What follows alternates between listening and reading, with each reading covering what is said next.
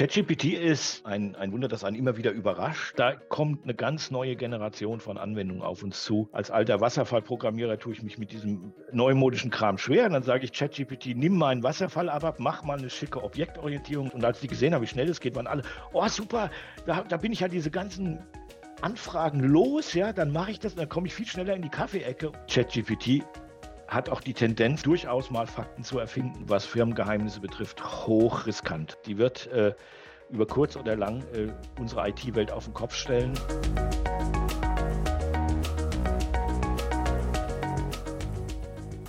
Hallo und herzlich willkommen. Willkommen zum SAP IT Podcast der MindSquare AG. Mein Name ist Tobias Harmes. Wir haben heute vor, über SAP und generative KIs zu sprechen, also was es bringt oder vielleicht auch nicht, wofür ist das gut. Ich selbst nutze ChatGPT bereits jeden Tag und ähm, ja, auch bei uns im Unternehmen ist das natürlich ein heiß diskutiertes Thema. Äh, wie kann man das für SAP verwenden? Äh, kann man es ähm, in der Unternehmensberatung verwenden? Äh, darf man, soll man, muss man ChatGPT verwenden? Und ich habe mir dafür einen Gast eingeladen, um darüber zu diskutieren und zu sprechen und auch Erfahrungswerte zu teilen. Und zwar Holger Stumm von der Log2. Hallo Holger. Hallo Tobias. Die äh, Log2 ist ein Unternehmen spezialisiert auf SAP Security und entwickelt Lösungen für die Nutzung von generativer KI mit SAP. Und äh, ihr seid ja auch jetzt äh, von Microsoft als Start-up-Partner in den Founders Hub aufgenommen worden. Herzlichen Glückwunsch erstmal ja, ja, danke. noch dazu. Ja.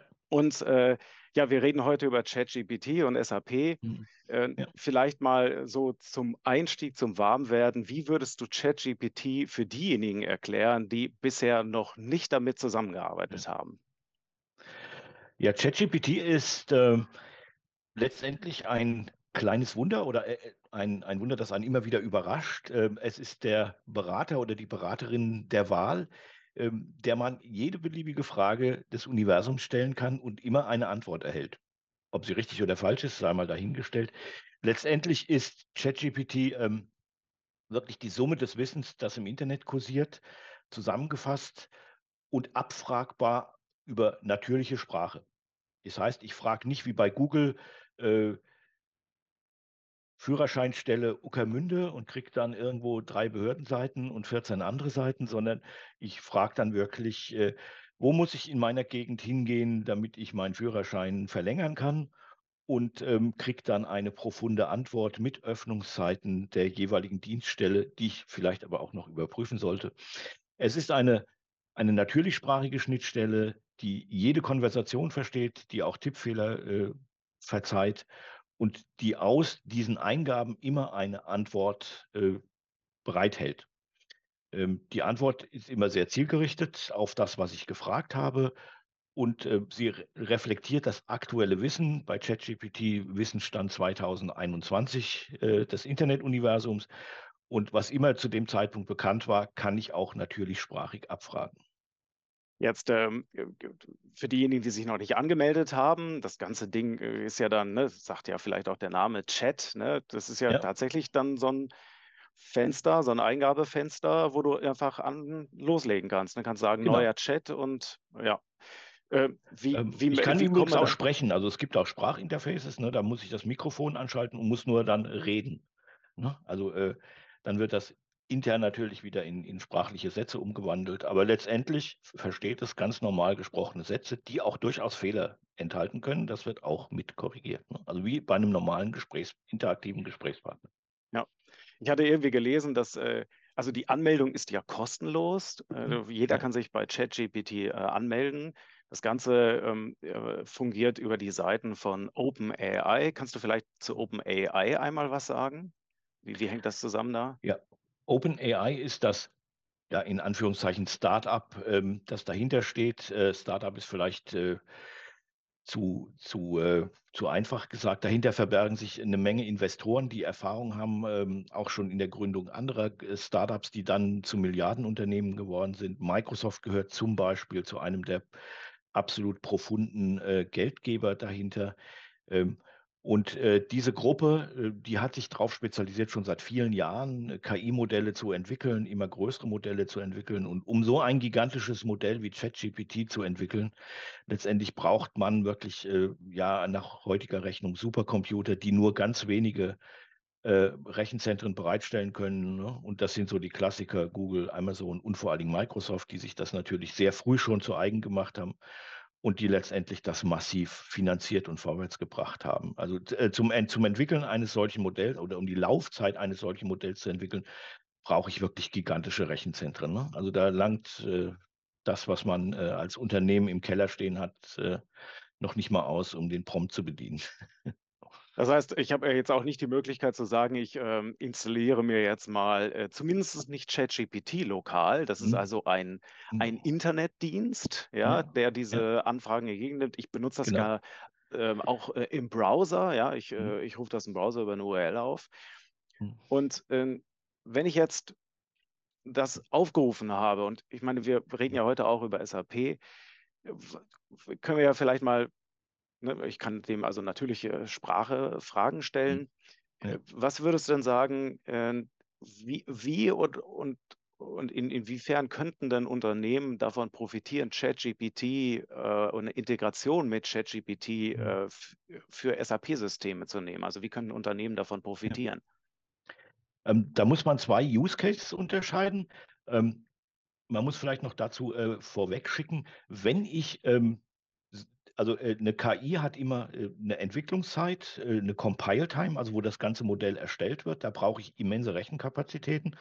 Wenn das Modell mal erstellt ist, ne, also so wie eine Exe-Datei unter Windows, dann kann ich die in sehr vielen Umgebungen laufen lassen. Dann brauche ich nicht mehr für die Laufzeit brauche ich keine so große Umgebung mehr. Und in der Tat, die ChatGPT-Laufzeitumgebung, die passt auch noch in, in das Rechenzentrum von großen Firmen rein. Ich kann aber damit nicht entwickeln. Ne? Ich kann das Ding nur als Blackbox bei mir äh, installieren oder ich benutze das als Microsoft Cloud Service und ähm, konnektiere mich da über eine ganz normale API drauf. Ne? Ob ich jetzt als Einzelmensch mit einer, einer ChatGPT spreche oder als Unternehmen, der Mechanismus ist gleich. Die werden über eine API, über Einzelaufrufe abgefragt. Also dem wird quasi die Frage geschickt und die antwortet dann. Das ist ja schon mal eine spannende Stelle, weil ähm, eben haben wir ja gesagt, okay, ChatGPT ist öffentlicher Dienst, also Hm? ein, ein Ja, genau. öffentlicher verfügbarer Ja. Service, ja, und äh, ich kann dem Anfragen stellen. Ne? Dann Mhm. äh, jetzt ist das ja so, ich habe meine SAP GUI oder ich habe das im Browser, irgendwie Mhm. Fiori, und Ja, äh, wenn ich da jetzt irgendwas mit SAP zusammen machen will, dann muss ich ja auf jeden Fall Copy und Paste machen in ein genau. in Ja. einen öffentlichen Internetservice. Ja. Das ist ja schon, schon, können wir gleich mal drauf gucken, äh, wa- was Ja. das also für Probleme nachbringt. Aber jetzt erstmal, okay, es gibt auch die Möglichkeit, Instanzen sozusagen sich zu buchen. Du hast gesagt, Mhm. Azure, das ist ja ein Microsoft-Service. Das Ja. heißt, man kann Ja. Geld in den Schlitz reinwerfen und sagen, ich hätte gerne eine private Instanz von ChatGPT. Ja. Also äh, die, die, die Urform sozusagen ist, ähm, es gibt ChatGPT für alle und es gibt OpenAI, da hat äh, Microsoft die, die semantische Unterscheidung gemacht. Die OpenAI ist die Laufzeitumgebung für zahlende Azure-Kunden. Ne? Aber beide sind erstmal wieder öffentlich. Private Instanzen von Azure hält sich, äh, auf Azure hält sich Microsoft bedeckt, kann man ab einer gewissen Größenordnung aber durchaus buchen. Ähm, Allerdings ist die Größenordnung wirklich groß. Also da muss ich schon viel Geld in die Hand nehmen, ähm, um Microsoft zu überzeugen, das privat für, also als, als Private Cloud äh, zu laufen zu lassen. Aber ähm, im Also wenn Gegensatz ich so ein durchschnittlicher deutscher Autobauer wäre, dann könnte ich mir das wahrscheinlich da leisten. kommen wir Ja, so langsam in die Region, okay, wo, der, wo der Scheck geschrieben werden kann. Ja, okay. Ähm, wobei Microsoft selber sagt, das ist ganz schön teuer. Und wenn Microsoft das schon im, im, im Gespräch sagt, Ah, ja, die entschuldigen sich dann schon in dem. ja, ja, Okay, die, okay. bevor sie den Preis nennen. ne? Ja, okay. Ja, gut. Äh, dann äh, kann ich immer noch ganz normal die zahlende äh, äh, öffentliche Instanz in der Azure Cloud benutzen. Ähm, die wird dann quasi per Use berechnet. Ne? Also ich kaufe mir da Kontingente an Fragen. So, jetzt, das ist ja, ich sag mal, die technische Realisierung. Aber lass uns technische noch mal Realisierung. kurz äh, da drauf gucken, okay, wie könnte die Hm. Integration stattfinden? Ja, technisch, es gibt irgendwie eine Instanz, etwa eine private oder eine öffentliche. Aber Hm. was ist denn, ich sag mal, der Nutzen von einer Integration? Also wie könnte SAP Hm. überhaupt von ChatGPT oder wie könnte ich als Anwender in Kombination mit SAP Hm. überhaupt von ChatGPT profitieren? Ja. Was, was ist der Vorteil? Das ist die, die, die tolle Frage gerade und da findet jeder so seine eigene Antwort. Also ich Unternehmen, die damit experimentieren, ähm, die äh, fangen einfach an, das mal so ganz salopp für sich auszuprobieren, für, für an dem man gerade sitzt. Ne? Also ich sage mal, was, was wir natürlich sofort ausprobiert haben, wir machen sehr viel äh, im ABAP-Bereich, äh, Security-Betrachtungen. Ne? Und da habe hab ich mal einfach einen ABAP genommen, habe Chat, den äh, nach ChatGPT rübergeworfen und habe gesagt, ist der gefährlich? Ja? Also wirklich nur die Frage gestellt, ist der gefährlich? Ähm, und ähm, dann fing ChatGPT an, wirklich da minutiös mit den ABAP auseinanderzunehmen und mir zu erzählen, an welcher Stelle jetzt hier wirklich Gefährdungspotenziale sind, sogar welche, an die ich gar nicht gedacht habe, weil wenn ich natürlich Hacker-ABAP schreibe, dann habe ich natürlich keine Autorisierungsabfrage, ne? nach dem Motto, darf ich das überhaupt, sondern im Gegenteil. Ach, dein, dein Hacker-ABAP äh, hatte den Nachteil, genau. dass es keine Berechtigungsprüfung Genau, und dann hat er gesagt, dein ABAP ist, un also schon mal vorweg, dein ABAP ja. ist überhaupt unsicher, weil er gar keine Autorisierungsabfrage hat. Ne? Also okay. so, ähm, aber so auf dem Level kam dann schon wirklich die Betrachtung und ich muss sagen, auch aus der Erfahrung heraus, ne, wenn man kommerzielle Produkte wie das CVA, das natürlich sowas auf, einer, also auf der SAP-Ebene macht, ähm, qualitativ standen sich die Aussagen in nichts nach. Ne? Also das war schon erstaunlich. So, Jetzt also äh, SAP CVA, äh, vielleicht, äh, das äh, kannst du kurz sagen, wofür das ja. ist? Also, äh, CVA steht für Code Vulnerability Analysis und ist ähm, das Produkt der SAP, um festzustellen, ob äh, der kundeneigene ABAP-Code sicher ist. Ne? Also mhm. dem kann ich genau dasselbe machen. Jetzt nicht in der umgangssprachlichen Form, sondern indem ich einfach sage, prüfe meinen ABAP mit dem CVA, ob der sicher ist und dann kriege ich dann die entsprechend technische Analyse dazu. Ne? ChatGPT macht das Ganze eher sprachlich, ne? wie so ein freundlicher Berater oder eine freundliche Beraterin, die dann neben einem sitzt und sagt, pass mal auf, an der Stelle, also das ist, geht jetzt überhaupt nicht und ähm, da hast du schon wieder eine Lücke und äh, dann kann man auch mit ChatGPT diskutieren, sagen, das, die Meinung teile ich jetzt überhaupt nicht. Ne? Und dann sagt er, ja, ja entschuldige, aber. Ja. Ähm, also das ist, ähm, äh, ist schon, also ist, ist, ich will nicht sagen geschwätzig, aber ne, ChatGPT ist ein wie du auch gesagt hast, Chatbot, ja. Also der, erstmal ist sein Zweck reden oder, oder schreiben. Ne? Also, okay. Aber ich und, kann ähm, auf jeden Fall in, äh, ich sag mal, unstrukturierter Art und Weise da jetzt dann mhm. auch mal, wie du gesagt hast, einen Source Code reinwerfen mhm. und der er erklärt es mir, ja, also der erklärt mir das aber und, und mhm. sagt auch, ne, also mit der Anweisung, die du ihm gegeben hast, ne, sag mir, ob das gefährlich ist, geht er dann hin und interpretiert das, was ihm vorgeworfen ist, äh, vorgeworfen wurde, als ähm, ja in einer Art und Weise versucht er zu erklären, den Source Code Schritt für Schritt und gibt Risiken dahin. Genau. Und bei der SAP habe ich eine Anwendung gesehen, die, die fand ich auch faszinierend, die jetzt aus dem Geschäftsleben kommt. Ne? Ähm, ich erstelle eine, eine, äh, äh einen, Lieferschein, also quasi aus einem Vertriebsauftrag einen Lieferschein. Und wenn ich jetzt ein Unternehmen bin, das zum Beispiel Gefährdungsmaterialien hat oder äh, Materialien, die Exportbeschränkungen unterliegen, also wirklich so, so ganz typische komplexe juristische Fragestellungen, die aus einer Lieferung äh, machen, die auch öffentlich zu beantworten sind. Ähm, also, ne, also sowas wie eine Exportbannliste gibt es ja oder, oder gesetzliche Vorschriften für Gefahrgut. Und gerade beim Gefahrgut zu sagen, ich will das ausliefern, was muss ich gefahrguttechnisch beachten? Ne? Und dann kommt ChatGPT wirklich mit der ganzen Liste an deutschen Gesetzen. Äh, aufgrund Paragraph 15 muss man hier beachten, dass äh, Benzin nicht in, in Holzflaschen ausgeliefert werden muss und, und, und. Ja? Also, ähm, und äh, das kann man wiederum dann als äh, Verpack- oder Lieferinstruktion zurückspiegeln in seinen, in seinen Lieferschein und kann entsprechend äh, Gefahrguthinweise dann drucken. Ne? Also und man muss jetzt nicht mühsam ein Gefahrgutmodul von der SAP holen oder, oder programmieren oder sich zurechtlegen, sondern man kann wirklich dann direkt ChatGPT fragen, hier, was ist die aktuelle Gesetzeslage? Aber immer aufpassen, ChatGPT hat auch die Tendenz, wenn es nicht weiter weiß oder wenn es, wenn die, die Informationslage unsicher wird, durchaus mal Fakten zu erfinden. Ne? Also das kann dann sein, dass so ein Paragraph 17 Absatz 4 des allgemeindeutschen Gefahrguts zitiert wird, den es gar nicht gibt. Ja. Also, ähm, es gibt ja diese Anekdote von dem Anwalt in den USA, genau, der ja. da so einen Fall äh, sich hat von ChatGPT genau. konstruieren lassen, ist damit dann vor Gericht gezogen und da äh, ja. der Richter, nachdem er geguckt hat, hm, den Fall kenne ich gar nicht, hat er festgestellt, ChatGPT hat sich einen alt, alten Rechtsfall komplett, genau. einfach komplett ausgedacht. Ja, ja, ja. und das, das ist so die, die Gefahr, wenn man länger damit arbeitet. Ne, ähm, die, die, die, die Faustregel ist, je komplexer und spezifischer der Gegenstand, über den ich rede. Also der, der jetzt nicht allgemein, sag ich mal, aus dem allgemeinen, äh, aus dem allgemeinen Erzählgut kommt, je komplexer das wird, umso größer ist die Wahrscheinlichkeit, dass da Fakten konstruiert werden. ne? Also ähm, bei dieser Gefahrgutliste, wenn ich, wenn ich äh, klassisches Gefahrgut habe, geht es wahrscheinlich noch, wenn ich irgendwelche Trichlorethylen 5, 10, 14 äh, Chlorverbindungen habe, dann sollte ich vielleicht überlegen, ob das eine gute Frage an ChatGPT ist und ob das so, ne? Also weil das ist ja letztendlich aus dem Allgemeingut Internet abgeleitet und ähm, äh, solange es Allgemeinwissen ist, schön. Ne? Wenn es Spezialwissen ist, wird, wird es wie sprichwörtliche Eis dünn. Ne? Okay, das ist dann ja dann auch schon mal äh, ein, ein Risiko, äh, Ja. äh, was wir festhalten können. Ne? Also man muss einfach damit rechnen, äh, dass es spekuliert.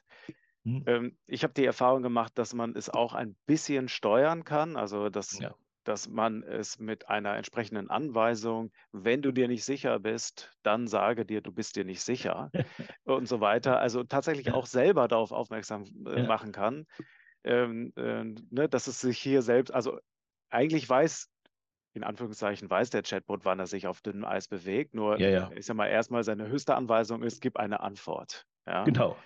Ist, äh, lieber eine stramme Meinung als ein schwacher Beweis irgendwie und dann wird, äh, wird was rausgehauen. Ja? Ja.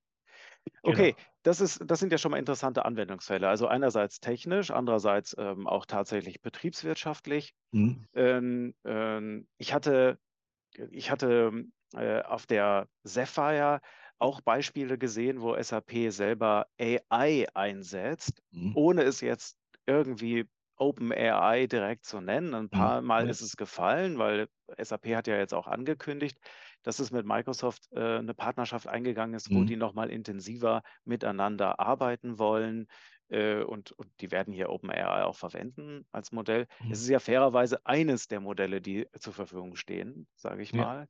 Ähm, ich hatte mir noch, äh, ich habe mir so drei Spiegelstriche rausgeschrieben, äh, von den SAP, äh, äh, SAP AI-Sachen, die auf der Sapphire in Orlando letzten Monat, also wir Okay. nehmen das ja Ganze hier am 27.06.2023 auf, will ich nochmal sagen, Ja. weil schon morgen könnte irgendwas Neues, Verrücktes rausgekommen sein, Ja, wo man sagt, ja, okay, aber es gibt ChatGPT 2 oder irgendwie sowas, keine Ahnung. Ja. Ähm, und auf der Sapphire fand ich ein paar Punkte interessant. Äh, einerseits so eine Funktion, äh, dass es, äh, die nennen es intelligentes Inkasso, ja, also dass es Hm. äh, hilft, den Risiko eines Zahlungsverzugs äh, nochmal zu berechnen, also anhand von Rechnungen und so. Es wird quasi der gesamte ähm, Hm. Verlauf des Kunden berechnet und ähm, darüber wird dann äh, die, die Zahlungswahrscheinlichkeit oder die Wahrscheinlichkeit eines Hm. Ausfalls berechnet. Was natürlich mir hilft, dann nochmal zu gucken, wem ich jetzt meine Ware, ich sag mal, ohne Vorkasse anvertraue. Ja.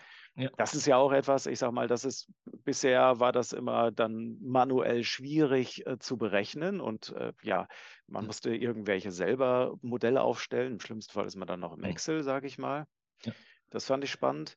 Dann äh, das ganze Thema auch, äh, vielleicht ja auch eine Stärke von ChatGPT, ähm, weiß ich nicht. Die Überlegung, wenn ich aus irgendetwas irgendwas ausformulieren muss. Also ich habe Mhm. äh, Spiegelstriche, äh, die hatten hier das Beispiel, äh, in Success Factors wurde dann gezeigt, wie äh, es eine sehr rudimentäre, Stel äh, rudimentäre Stellenbeschreibung gab. Also es gab Mhm. quasi fünf Spiegelstriche. Ja, der Ja. soll halt das machen, das machen, das machen, das machen. So, und das kann man jetzt Ja. aber natürlich nicht so äh, als Anzeige online stellen. Ne? Das muss schon ein bisschen Ja. netter formuliert sein, sage ich mal.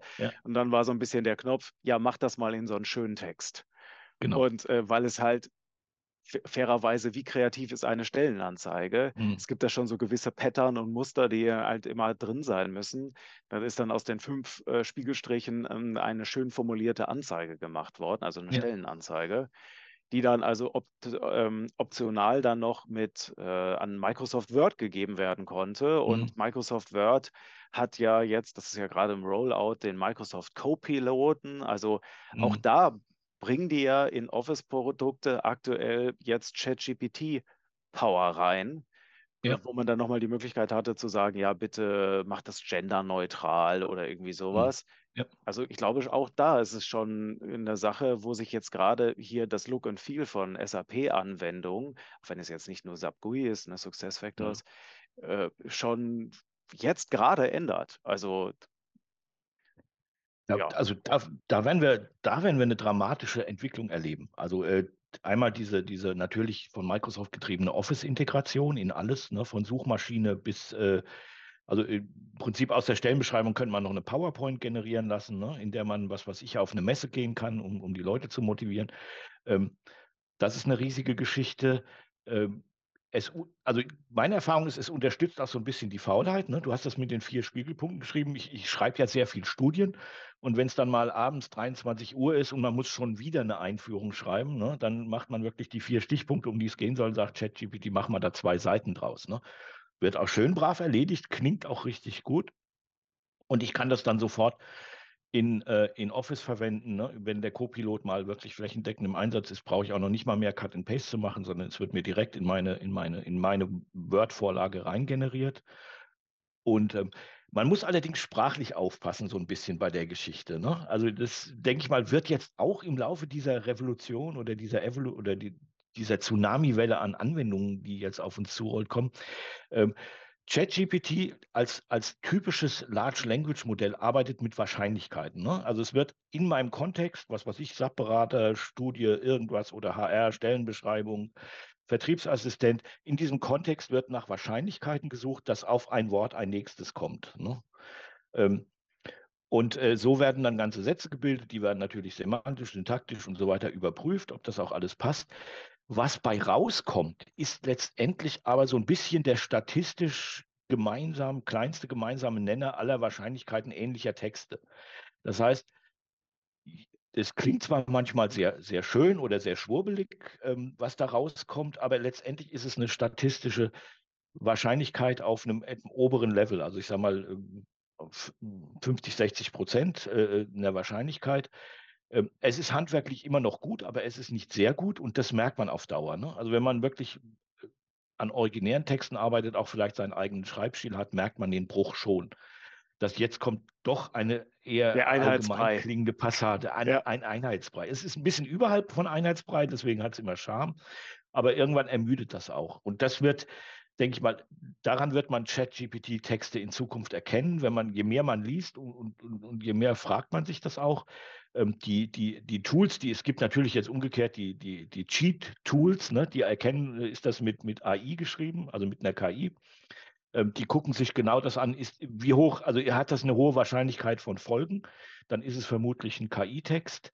Ähm, auch da wird man äh, entdeckt werden oder wenn ich Webseitentexte generiere, das ist alles so auf dem, ne? also es ist gut, aber es ist nicht, nicht sehr gut. Also wer, wer sich in Zukunft immer noch ähm, die äh, wirklich abheben will von der Masse, der muss wirklich den letzten Meter selber schreiben, sonst, sonst klingt es einheitlich. Ne? Also, Wobei, und wo, wo- wobei äh, ich habe äh, neulich erst noch ein ähm, äh, Video von der CT 3003 hier von Jan Kino Jansen gesehen, äh, der Ja. irgendwie den, den Chatbot von dem Postillon auseinandergenommen hat, also äh, äh, besprochen hat mit dem Kollegen von denen und ähm, die einen Chatbot gebaut haben, eine Variante sozusagen über Ja. die API von OpenAI, genau. der äh, dann so Yo-Digger-mäßig äh, ähm, äh, dann schreibt. Ne? Und Ja. das ist ja auch eine faszinierende Funktion. Also ja, Ja. der Einheitsbrei kommt im Default, aber ich kann ChatGPT dann ja auch sagen, so jetzt änder mal die Tonalität Genau. auf, äh, ähm,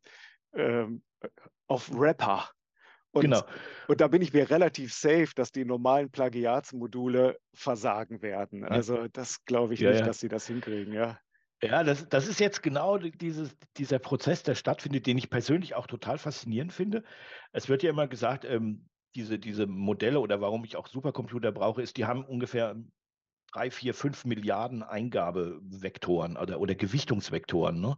Das heißt, eben, wenn ich ein Rapper bin, dann, dann klingt für mich auch phonetisch die Welt anders. Ja? Also setze ich ganz andere statistische Schwerpunkte, was theoretisch das nächste Wort ist. Ne?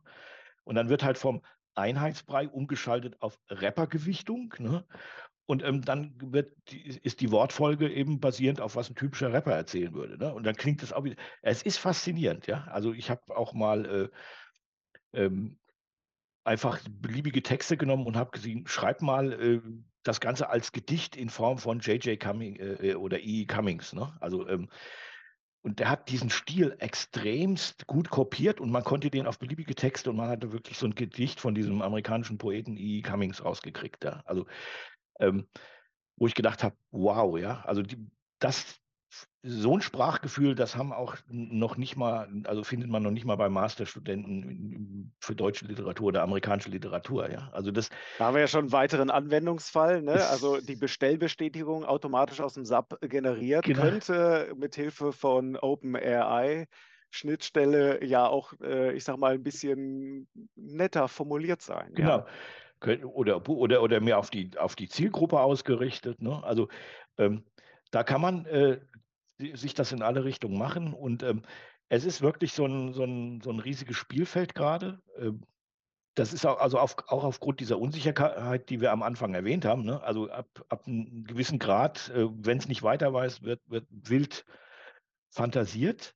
Ähm, also mein, meine Jahresbilanz würde ich von noch nicht von, von OpenAI oder ChatGPT machen lassen. Ne? Also da wird mir noch zu viel fabuliert. Das heißt, ich suche Anwendungsfelder, Probleme, in der diese Umgang oder diese Sprachlichkeit mehr zum Tragen kommt. Ne? Also wo ich wirklich oder ähm, so, so extrem große Datenbanken wie bei diesem Gefahrgut dahinter liegen müssen. Ne? Also wo, wo, die sich auch stündlich ändern, theoretisch. Ne? Also ähm, das heißt, ich würde mir sowas suchen ähm, und nicht unbedingt so, so hochpräzise Sachen wie, wie ein Jahresabschluss, wo der letzte Cent auch noch stimmen muss. Ne? Du hattest auch ein Beispiel mit, äh, mit Code-Vervollständigung gesagt. Also du hast dir ähm, ABAPs ja. generieren lassen. Genau.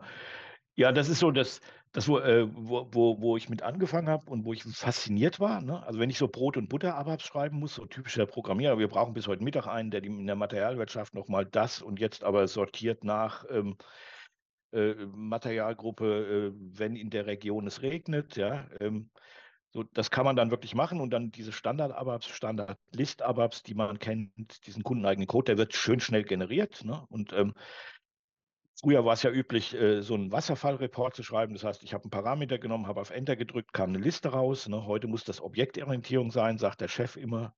Ähm, als alter Wasserfallprogrammierer tue ich mich mit diesem neumodischen Kram schwer. Und dann sage ich ChatGPT, nimm meinen Wasserfall ab, mach mal eine schicke Objektorientierung draus, ding, ding, ding, ding, ding perfekt, ja. Picture perfect, wie im Buch.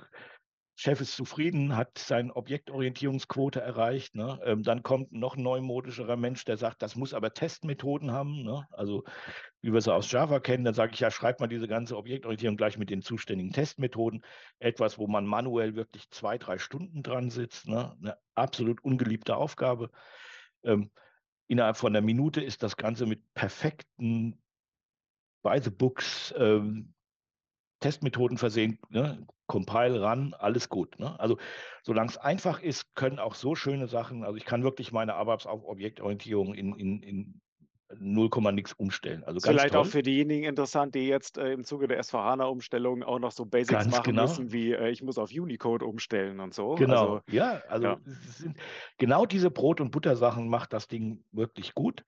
Ähm, wenn es dann in eine starke Fachlichkeit reingeht, also ich hatte dann mal äh, ich musste dringend einen ABAP schreiben, der ähm, AIS-Verschlüsselung macht, äh, beziehungsweise ähm, Zertifikate mit reinbezieht, äh, mit einer Zertifikatslogistik. Und ähm, da gibt es Bibliotheken, die sind relativ kompliziert. Da muss man immer dicke Bücher wälzen. Habe ich auch zu ChatGPT gesagt, schreib mir doch mal was mit der entsprechenden Verschlüsselung und der Benutzung der SSF-Zertifikate in SAP, das SSF-Framework. Ähm, ja, ja, kein Problem, ja. Hat den Code generiert und das Ding war von A bis Z gelogen. okay. Die, alle Funktionen waren erfunden, das Ganze war schön mit Kommentaren versehen, wie das Framework funktioniert. Die Kommentare haben auch alle gestimmt, nur die implementierenden Funktionen, die waren wirklich, ja, das sah schön einfach aus. Man hat gedacht, wow, warum schreibe ich nicht so einen simplifizierenden ähm, Secure Code, ja. Stellte sich heraus, funktioniert nichts davon. Ne? Also je komplexer das wird und je mehr ich wirklich auf ganz, ganz, ganz spezifische Sachen gehe, wo es auch typischerweise wenig Referenz-ABAPs im, im Internet gibt, ähm, desto eher denkt er sich was aus, weil die Basis halt nicht da ist, ja. ja. Und dann, dann habe ich mhm. zwei Stunden mit ChatGPT diskutiert. Ne? Man, man wird ja auch so ein bisschen dann, ne, wenn, gerade wenn man so hier im, im, im Homeoffice sitzt ne, und, und hat nicht so die, den Peer-to-Peer-Kontakt äh, wie früher. Ne? Dann tendiert man auch weil, mit, mit, mit einem Chat-Tool zu schwurbeln. Und dann habe ich wirklich den versucht klarzumachen, so geht es nicht. Ne? Ähm, zwei Stunden diskutiert. Irgendwann habe ich festgestellt, der kommt wieder an den Anfang zurück. Ne? Der, der äh, äh realisiert, ja, nee, geht nicht, gibt es nicht. Äh, also fange ich wieder ganz normal mit dem ersten Vorschlag an, der auch schon falsch war. Ja. Ähm, und waren zwei Stunden, äh, ja gut, Lernkurve in, in, in äh, Chatbot-Intelligenz, ähm, aber ähm, ja, also das war dann unproduktiv. Ja? Also, äh, und solange man heute noch in, in genau in wirklich äh, in so Grenzbereichen arbeitet, äh, es ist gut zu experimentieren, man muss diese Lernkurve auch investieren, aber ähm, es ist nicht produktiv geeignet. Also wenn ich 100 Entwickler hätte und würde sagen, macht alles mit Chatbot, da weiß ich genau, ähm, dass meine Produktivitätsrate sinkt, weil die haben zwar die Standardaufgaben alle schneller erledigt, aber dann die andere Hälfte diskutieren die sinnlos über, über nicht existierende Funktionsbausteine.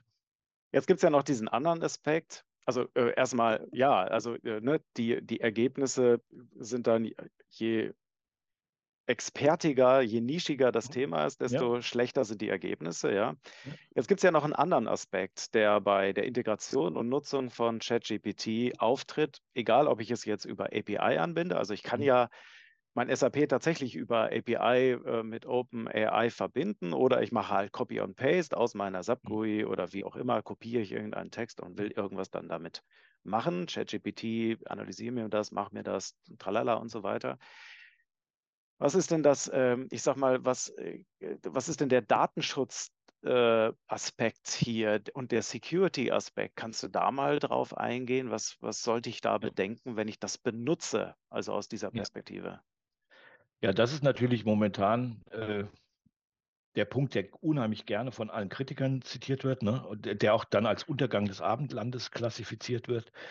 Ähm, diese Modelle oder äh, im Standard lebt natürlich ein, ein, ein, ein KI-Modell, äh, vor allen Dingen Large Language Modelle, die, die auf die Milliarden von Parameter haben und von Wahrscheinlichkeiten leben, dass sie selber lernen. Ne? Also dass wenn die merken, so, so wenn ich anfange zu diskutieren, der ABAP war jetzt aber blöd, weil das hat überhaupt, das gibt es überhaupt nicht, ne? dann lernt ChatGPT, aha, die Antwort war falsch, also die Gewichtung der Antwort war falsch und schreibt sich das in das Modell zurück. Das heißt aber auch, es fing alles, was ich da reinpacke, wird theoretisch äh, im Fehlerfall zum Lernen benutzt. Das heißt also, meine Daten, die ich da einfüge per Copy und Paste, ja. die landen sozusagen in der, in der Suppe, also in dem genau. großen Teich, äh, aus dem sich das Modell dann wiederum bedient und bedient, Antworten ja. generiert. Ja, genau. Die, die, den Code, den ich dann generiert habe oder wo ich sage, guck mal hier, ich habe das aber anders gelöst ne, und Cut and Paste meinen, meinen kundeneigenen Code dann wieder da hochgeladen oder die Antwort oder ähm, was weiß ich, die, die, die andere chemische Verbindung ne, im Falle von Gefahrgut, das wird alles zum Lernen benutzt. Das wird alles äh, inhaliert, ähm, wird gemerkt und ähm, auch der Kontext, ne, welcher Benutzer das war, äh, also damit erkläre ich mich auch einverstanden, wenn ich das ChatGPT quasi, wenn ich mich da registriere, dass alles, was ich mache, inklusive persönlicher Daten, da äh, zum Lernen benutzt wird, ne? also zum gen generischen Lernen des Modells. Das heißt, auch wenn ich dieses Modell, was ich habe, ich prüfe mal, ob mein ABAP-Code secure ist. Das heißt, übers Jahr wird alles, was ich für den Kunden entwickelt habe, einmal durch ChatGPT durchgehen und natürlich freudig ähm, behalten und äh, analysiert. Ne? Also und ähm, ja, jetzt fair, fairerweise äh, hatte ich wir nutzen es ja auch. Hatte ich jetzt auch mhm. gesehen, dass wenn man den Pro-Account hat, also äh, mhm. zahlungspflichtig kostet, glaube ich, ja. 20 US-Dollar pro Monat, Monat ja. dann hat man auch Zugriff auf das etwas bessere Sprachmodell GPT-4 zum Beispiel. Genau. Also da gibt es ja auch Unterschiede, ja. Äh, dann habe ich zumindest die Möglichkeit eines Opt-outs. Also ähm, äh, kann mhm. irgendwo anhaken, nein, die Daten sollen nicht äh, ähm, zum Lernen, zum mhm. Trainieren mhm. äh, verwendet werden. Und fairerweise gibt es dann noch zusätzliche Funktionen. Also es gibt so eine Chat-Historie, hatte ich auch mhm. festgestellt. Und aus dieser Chat-Historie, das ist ja das, woraus er dann lernt. Ich kann dann sagen, okay, Chat-Historien sollen grundsätzlich nicht aufbewahrt werden. Das ist für mhm. mich aber, ich sag mal, in der Usability erstmal nachteilig. Ja, ja also es macht dann weniger Spaß, äh, es zu nutzen, beziehungsweise es ist ein bisschen mühseliger, weil ich mir dann natürlich irgendeinen Kram ständig irgendwo anders hinkopieren muss. Mhm. Aber wenn ich das halt mache, dann sagt OpenAI, dann würde das nicht Teil der großen Suppe werden. Ja. Fairerweise muss man jetzt immer noch dem Dienst glauben, ne? dass das Ja. ähm, tatsächlich auch so ist, ja. Genau. Also generell, mein Wissensstand war, ChatGPT tut generell, also äh, ähm, das machen, auch wenn ich Bezahlaccount habe. Das Opt-out ist dann wohl neu. Wenn ich die kommerzielle Azure Cloud-Implementierung von Microsoft, die OpenAI, mache, dann garantiert mir Microsoft als äh, Firmenkunde, dass das nicht passiert. Also, aber ich bin auch der Meinung, ja, ähm, aus der Vergangenheit wissen wir, dass äh, Verträge die eine Sache sind, ne? der Datenhunger und, und die, die Schlupflöcher, die, die sich die großen Firmen dann zurechtlegen, äh, irgendwo vielleicht doch immer sind. Ne? Denn die Frage ist ja auch zum Beispiel, wo ist diese, diese klassische Frage in der Cloud, wo, wo werden die Daten verarbeitet? Also ist das zum Beispiel in Europa, ne? dann gilt EU-GDPR, also Datenschutzgrundverordnung. Liegen die aber in den USA mit dem Patriot Act, ähm, wird es auch schon wieder grenzwertig, ne? auch was juristische Verträge und Zusicherungen betrifft. Also ähm, da ist juristisch noch sehr, sehr viel zu tun. Und ich kenne viele Firmen, die generell ChatGPT äh, in der Firewall blockiert haben. Äh, die sagen, da, da, wird überhaupt nichts probiert, weil die Versuchung dann doch was durchzujagen eben schnell. groß. Ne? Oder, ja. oder äh, gerade, ne? also Samsung ist da furchtbar äh, äh, auf die Schnauze gefallen. Ne? Die Patentabteilung, ne? die ja ewig lange Verträge machen muss, die haben dann auch, ne? wie du sagst, mit den Spiegelstrichen, ne? Aha, für unser neues äh, Phone, hier ist das Bild von unserem Phone, müssen wir eine Patentschrift für äh, äh, Patent in Indonesien einreichen. Bitte generiere uns das, den Patentantrag nach den indonesischen Regeln. Ja. Hat ChatGPT brav gemacht, hat das Bild von dem Telefon einkassiert, die ganzen Daten, die technischen Daten, hat das zum Lernen benutzt. Der nächste ähm, Phonehersteller, also Telefonhersteller, Mobile-Phone-Hersteller, der das äh, äh, genauso gemacht hat, hat auf einmal die ganzen Daten von, von Samsung in seinem Antrag gehabt. Ja. Und ähm, es gab einen Riesenskandal. Ähm, hat also A gezeigt, dass das System schnell lernt und B gezeigt, man sollte keine vertraulichen Daten ähm, dem ChatGPT zum Lernen geben. Ne? Und ähm, klar, also es ist verlockend, äh, mal ganz schnell und äh, auch mal Verträge entsprechend äh, um, umschreiben zu lassen. Es ist aber ähm, was Firmengeheimnisse betrifft, hochriskant. Ja? Also äh, da, da muss man äh, in der Tat auch, denke ich mal, da, also da kommen auch die ersten Anfragen, kann man nicht sowas machen wie eine Firewall, ähm, dass man sicherstellt, dass nichts wirklich auch aus Versehen dahin fließt. Ähm, äh, Cut-and-Paste restriktiv. Also das, da, da kommt eine ganz neue Generation von Anwendungen auf uns zu. Äh, auch Anforderungen, was Sicherheit betrifft, ähm, Verbindungssicherheit. Ne? Und äh, also das ist ja auch ein Punkt, äh, an dem du, äh, an dem äh, du äh, mit deiner Firma äh, zusammen auch gearbeitet hast. Kannst du mal skizzieren, ja. was ihr euch da genau. Äh, überlegt habt, um ähm, eben SAP mit, mit solchen generativen KIs genau. zusammenzubringen? Genau. Genau, aus dieser Erfahrung heraus, dass wenn wir gesagt haben, oh, das ist super, ne, ähm, sind zu unseren Kunden hingegangen, haben gezeigt, was wir machen, also auch mit dem, mit dem Prüfen der ABAPs waren alle begeistert, ähm, aber sofort natürlich die Retourkutsche, aber bei uns ist das in der Firewall blockiert, weil wir können auch nicht jeden Source Code darüber schicken und, und, und. Ne? Ähm, dann sind wir hingegangen und haben mit den Kunden gesprochen, was, was müsste man minimal, also minimal implementieren, damit man das überhaupt benutzen könnte. Und dann kam schon eine ganze Menge Restriktionen. Man muss den Datenstrom überprüfen. Ähm, es dürfen nur autorisierte Personen machen. Dieser API-Schlüssel, der es mir überhaupt ermöglicht, ChatGPT-Anfragen aus Programmen raus, aus einer SAP-GUI raus, aus einem ABAP raus zu machen, ähm, da ist natürlich eine Bezahlfunktion mit verknüpft. Ne? Also die will ich jetzt auch nicht jedem Entwickler oder, oder eine, eine Entwicklergruppe von ein paar hundert Leuten, wo auch noch ganz viele Offshore-Kollegen dabei sind, äh, da äh, public machen. Also müssen diese ganzen API-Keys, äh, wo auch Bezahlfunktionen hinter sind, isoliert werden. Die dürfen die Programmierer gar nicht sehen und, und, und. Ne? Kannst, du das, äh, kannst du das vielleicht einmal kurz sagen? Also was muss da bezahlt werden? Also wie funktioniert diese Abrechnungsmodalität da? Ja, also Abrechnung ist prinzipiell ähm, pro Anfrage und wie lang die Antwort ist. Und äh, bei der Anfrage zählt auch noch, wie viel ich mitgebe aus, aus dem vorherigen Chat. Also, ne? also wenn ich sage, du hast mir aber gesagt das, dann wird noch sozusagen die Frage und die Antwort aus der vorherigen Sache auch noch mit wieder übermittelt, ähm, dass, so dass man ähm, und diese Datenmenge wird runtergebrochen in sogenannte Tokens und ich bezahle pro Token, also ne, pro Objekt, das ChatGPT analysiert. Und ähm, das kostet dann Bruchteil eines Cents, aber das kann sich, äh, ne, wenn wenn ich wirklich Läppern. lange chatte Mhm. oder wenn ich äh, wenn ich 'ne große Gruppe habe, ähm, oder hoch hochtransaktionale Sachen habe, dann tut sich das zu mehreren Tausend bis 100.000 bei einigen, äh, Firmenkunden, ähm, zusammen machen. Also, da sagt zusammen, ne? Also, wenn ich einfach äh hohe Anzahl an API-Anfragen stelle, ich zahle Genau. per Pay-per-Use, ja? Also Pay-per-Use und und da noch mal die Anfrage und die Antwortgröße spielt 'ne Rolle. Okay, so wie wie sieht jetzt so 'ne Verbindung aus? Ähm, also, im einfachsten Fall ist das 'n 'ne ganz normale, äh, ähm, OData-Anfrage, äh, a also 'ne ganz normale, ähm äh, API-Anfrage. Äh, ich formatiere die, ähm, und, ähm, rein technisch ist das 'n HTTP-Request, wie wie es jeder Browser stellt.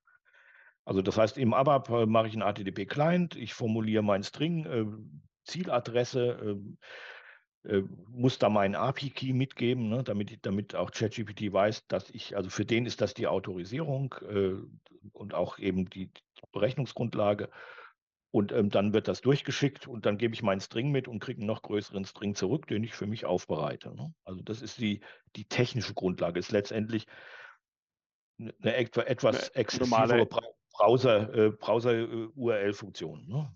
Okay. Mit Und und was macht jetzt, ähm, das, was ihr da, äh, gebaut habt, Genau. äh, zur Vermittlung sozusagen? Genau, also, das heißt, der der Programmierer, der der kennt schon mal gar nicht das Ziel und auch kümmert sich auch nicht um das ChatGPT-Zielformat. Der der tut einfach s 'n internen Server ansprechen, ähm, 'n kleinen Server, der braucht ja nur die URL kennen und schickt nur seinen String hin, also, was er anfragen will. Ähm, dieser Server überprüft zum Beispiel im SAP-Falle, ist das 'n angemeldeter SAP-Benutzer? Ähm, hat er die Berechtigung überhaupt, äh, äh, ChatGPT abzufragen?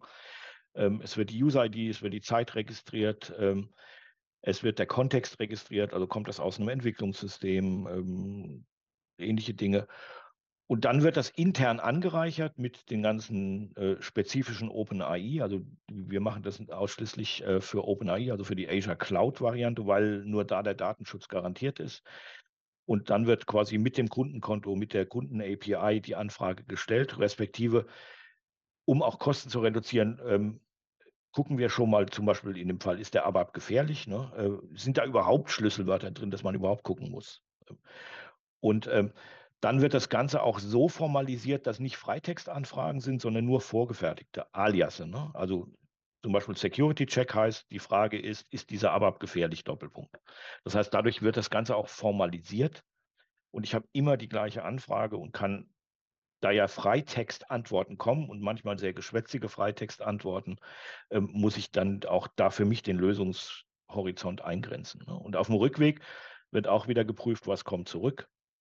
Und an dieser Stelle, wir nennen das so semantische Firewall, kann man natürlich auch sagen, es gibt, äh, Datenblöcke oder es gibt Schlüsselwörter, die dürfen überhaupt nicht übertragen werden, ne? Also, wenn, was weiß ich, äh man kann Materialnummernlisten pflegen. Also, es wenn Anfragen über Materialnummern sind, äh, die, was weiß ich, Intellectual Property sind, dann werden die gar nicht übermittelt, dann wird das ganze Query verworfen und so, ne? Also, so Also, 'ne Art, äh, Data Loss Prevention, ja? Also, Ja. dass man da, Ja. vermeidet, dass sensitive Daten dann da übertragen Genau. Also, äh, ähm, das Ganze ist ist, ähm, so so 'n ganz neuer Bereich, der nennt sich API-Security. Also, d da gibt's auch sch kommerzielle Produkte in den verschiedensten Ausprägungen, weil natürlich auch jenseits von ChatGPT und und allem die Firmen dieselben Sachen haben, ne? Da der der neue RFC ist das API, ne? Und und das gleich Ganze gleich weltweit und bei 1.000 Diensten, ne? Und dann frage ich da mal 'ne Datenbank ab und das und jenes und, ähm, Fuhrwerke quasi aus meinem ABAP mit der ganzen Welt rum. Äh, oder in bei Fiori-Anwendungen und BTP geht's natürlich noch einfacher, weil da da bin ich schon in der Welt und kann erst recht den Rest der Welt abfragen. Ähm, dass man sagt: „Ne, dieser ganze Wildwuchs muss kanalisiert werden. Es muss I-Punkte geben“, ne? Und da dazu gehört ähm, Key-Verwaltung, also ne, also die ganzen Bezahloptionen, die hinter diesen Keys sind. Da gehört Benutzerverwaltung dazu. Wer darf überhaupt abfragen? Welche Anwendungen dürfen abfragen? Was fragen die überhaupt ab? Ähm, ähm, ist das 'n Kontext, aus dem diese API überhaupt gemacht werden darf?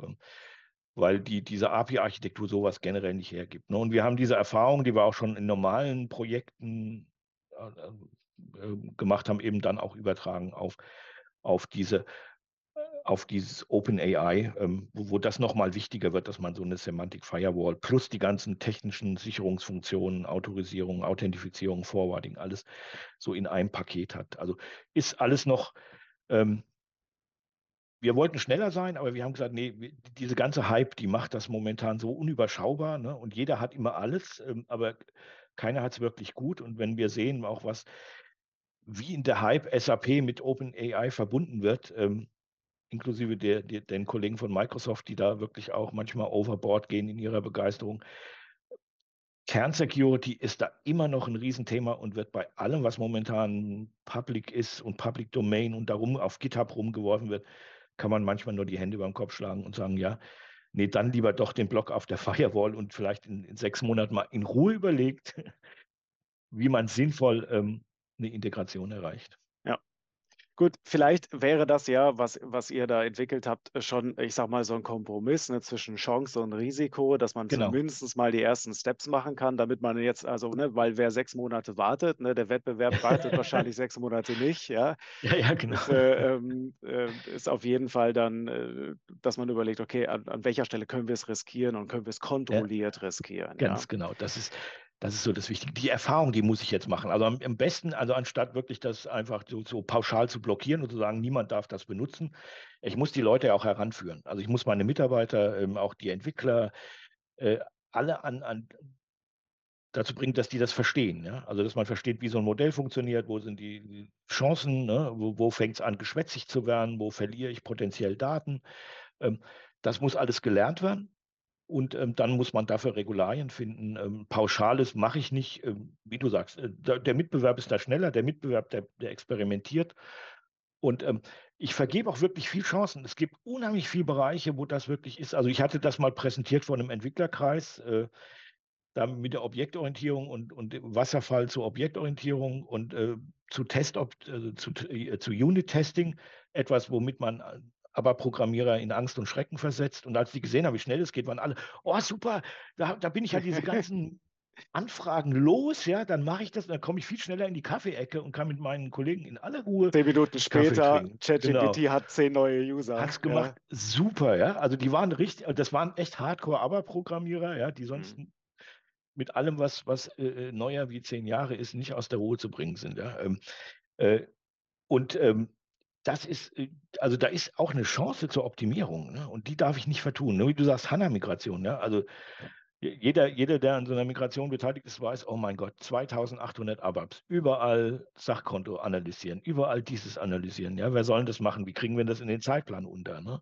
Ja. Ähm, ja, es gibt Automatisierung, aber die, so, das ist eine tolle Antwort. Ja, da, ich kann da im Prinzip trainieren, ich kann das partiell anlernen, ähm, dass die äh, äh eben auch spezifisch die, diese Probleme dann löst. Ne? Ähm, über die APIs kann ich es auch noch sehr, sehr, sehr pinpointing, also sehr genau machen. Und sehr, ja, super Chance. Ne? Also sollte ich nicht vergeben, weil die Kosten, wenn ich sage, ich, ich vergebe das an jemand, der das manuell migriert, irgendwo im Offshore-Verfahren, äh, sind dann exorbitant höher, als wenn ich wirklich sage, warum gehen wir nicht den Weg? Und du musst überhaupt die Leute finden im Moment, ja. Ganz genau.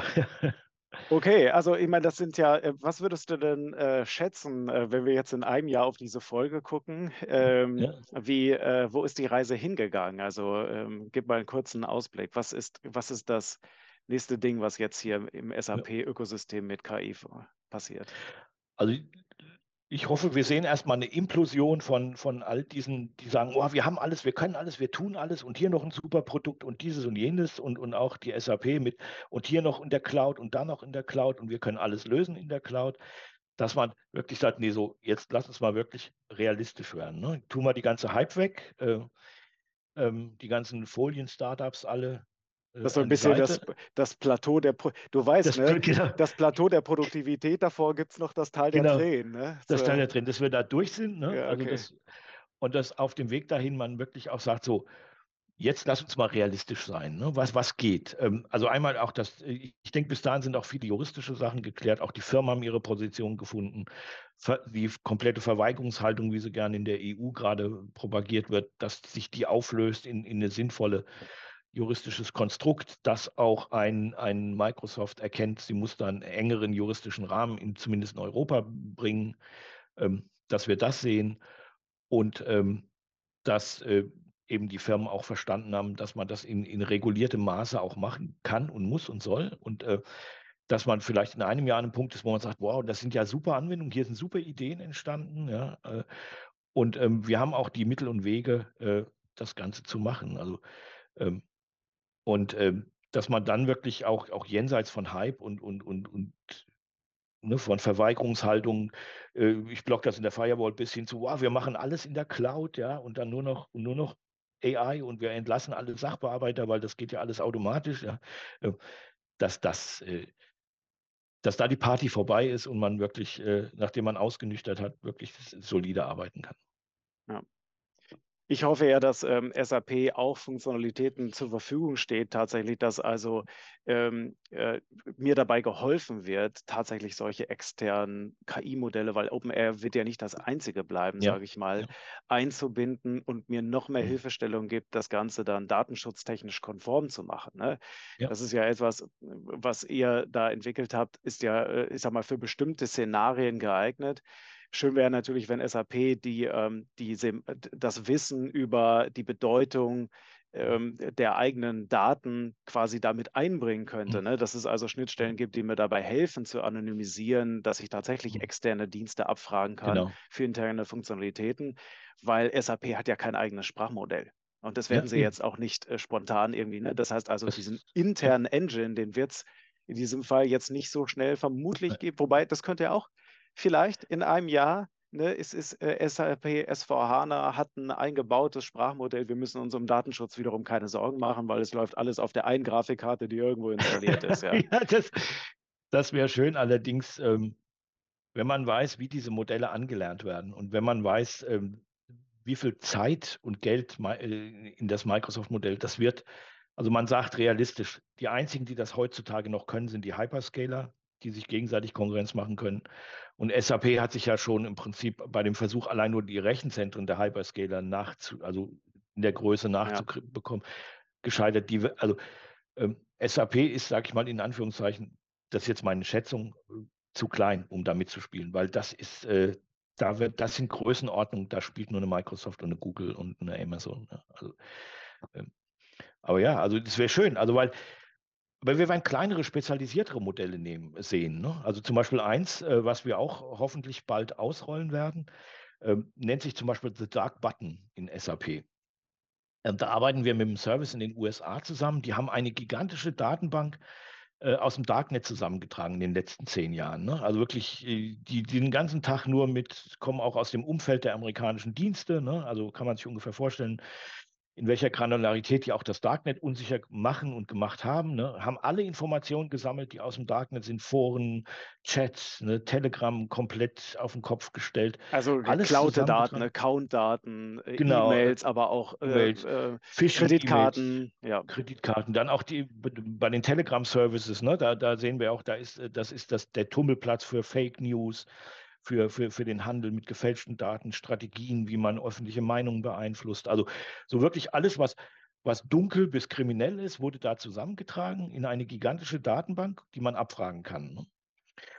Und ähm, den Service kann man sich kaufen, ist nicht billig. Äh, und ähm, den, äh, dann kann man eben überprüfen, ob für die eigene Firma da ähm, was, äh, was darüber existiert, ne? ob da gerade diskutiert wird, ob man die angreift und, äh, und zwar zu einem Grad, der ist erschreckend, ja. Also der so, erschreckt mich selbst als Profi sogar, ja. Also, das heißt also, der Button äh, informiert mich quasi, wenn sich also gerade ein Gewitter über mich zusammenbraut. Genau, einmal, äh, einmal weil das, im Darknet äh, schon äh, die ersten Accounts von meiner Firma genau. gehandelt genau. werden. Ja, ja, ja. Dark Signal, wir haben wieder aktuell die Erfahrung gemacht, ähm, der tut wirklich auf den Monat genau äh, auch Einbrüche vorhersagen. Also ähm, im Guten wie im Schlechten. Ähm, nee, was wir noch gemacht haben, ist auch für einen Kunden, äh, der da Initiator war, ähm, der hat gesagt, äh, CEO-Fraud. Ne? Also der, der, wird ja auch bei, bei Firmen sehr, sehr gerne gemacht, auch gerade bei großen Firmen mit großen FI-Abteilungen, ne? dass da hektisch der, der angebliche CEO anruft, sagt, er ist in Singapur festgenommen worden oder er ist in Singapur in der Mitte von Merger-Verhandlungen und braucht jetzt unbedingt 5 Millionen Dollar Kaution, was weiß ich, Anzahlung für den Merger. Da werden die wildesten Stories erzählt. Ähm, und äh, müsste jetzt auf das Konto sofort 5 Millionen Dollar Expressüberweisung innerhalb der nächsten fünf Minuten, sonst platzt der Deal oder sonst komme ich nicht aus dem Gefängnis frei oder so. Ne? Und ähm, dass man dann den Dark Button hat, indem man fragt, ist äh, Lieferant, sonst was, ist das realistisch? Ist mein CEO überhaupt da? Ne? Also kann ich zum Beispiel aus dem HR rauskriegen, ist der überhaupt auf Dienstreise? Ne? Äh, und ähm, dieser Dark Button fragt quasi die Datenbank auch ab und es ergibt zurück, Achtung, das, der, der, die Accountnummer ist bekannt, ist ein Scam oder ähm, die E-Mail äh, war letztens in Scams verwickelt äh, und kann wirklich auf einen Knopfdruck sagen, ob, also ob hat, äh, der, der Geschäftspartner wirklich, äh, hier tatsächlich eine weiße genau. Weste genau. hat, ja, oder, und, oder eben nicht, ja. Ja, und auch bei Überweisungen, also der, bei, bei, teuren Überweisungen, dass man quasi innerhalb der Transaktion FB02, also buchen Beleg oder ändern Beleg, ne, oder FB01, buchen Beleg, wirklich noch vor dem eigentlichen Sachen diesen Dark Button drückt und der überprüft nochmal, ob diese Informationen, die auf dem Bildschirm sind, Kontonummer, Empfänger, ähm, ob über den, was im Darknet bekannt ist. Ne? Und dann kommt dann quasi äh, die nennen das Baseball Card, kommt dann hoch, wo zusammengefasst äh, quasi in einem Pop-up-Window steht, Achtung, äh, Fraud ist bekannt schon seit zwei Wochen, bitte hier. Und äh, wir hatten auch schon Fälle, wo dann quasi direkt aus dieser Baseball Card FBI angerufen wurde und gesagt, hier sofort äh, tracen. Ja, das zeigt, ne, wie wichtig es ist, ähm, eine Integration hinzubekommen, mit der man, also die man kontrollieren kann, ja. Genau. Ja, und aber das sind so die Anwendungen, wo, wo genau diese Riesendatenbanken in KI überführt werden, einfach abfragbar werden. Ne? Ähm, ja. Und ähm, die, die jetzt nicht das Large Language Modell haben, sondern wirklich das kleinere spezifizierte Modell, äh, also ist immer noch ein paar Petabyte groß, ne? also ähm, äh, diese, diese Darknet-Datenbank, aber die, die ist dann auch also abfragbar. Ne? Und ähm, das gibt dann die Möglichkeit, eben äh, die Transaktionen quasi ne, über so einen Screen Scraper zusammenzufassen und äh, quasi äh, das Ergebnis dann darzustellen, wo ich es gerade brauche, ne? Genau. in meinem Geschäftsprozess. Ah, sehr spannend. Das sind so ganz spannende Sachen. Also da, da, da hoffe ich, dass, also da, wenn, ne, also ein, ein Jahr von jetzt, denke ich mal, werden wir so, so Sachen öfters sehen. Also weil das, ähm, die, diese reine Silo-Geschichte, wie SAP die letzten 20 Jahre funktioniert hat, ne? also da, da ist das ist schon der Zahn der Zeit dran. Das muss, ne? und Fiori-Entwicklungen gehen zu langsam, also muss ich so Hybridmodelle entwickeln, wo die alte Welt und die neue Welt einfach zusammenkommen. Das hört sich sehr spannend an und ich freue mich mhm. drauf. Holger ja. Stumm, vielen lieben Dank für deinen Input ja. zum Thema KI ja. und SAP. Alles klar, ja. War toll, war, macht Spaß. Also ich denke auch, die, das ist so ein Thema, da, äh, da, da, kommen ganz neue Sachen. Also das wird eine Tsunami, da bin ich ganz von überzeugt. Die wird äh, über kurz oder lang äh, unsere IT-Welt auf den Kopf stellen. Ähm, man muss das in kontrollierte Bahnen denken, aber man muss sich, ne, also wie so ein Surfer, man muss die Welle surfen können. Man muss die Welle surfen können. In diesem Sinne, ja. Dann ne, vielen Dank, Holger, und vielen Dank euch auch fürs Zuhören, ja. Zuschauen. Äh, wenn ihr Fragen habt und mehr wissen wollt, empfehle ich euch auf jeden Fall auch den Link in den Show Notes oder hier unter dem mhm. Video. Könnt ihr draufklicken, kriegt ihr noch alle Infos dann äh, zu ja. dieser Folge. Ähm, danke für eure Aufmerksamkeit, macht es gut, bis alles demnächst. Ja, alles klar. Tschüss. Ciao.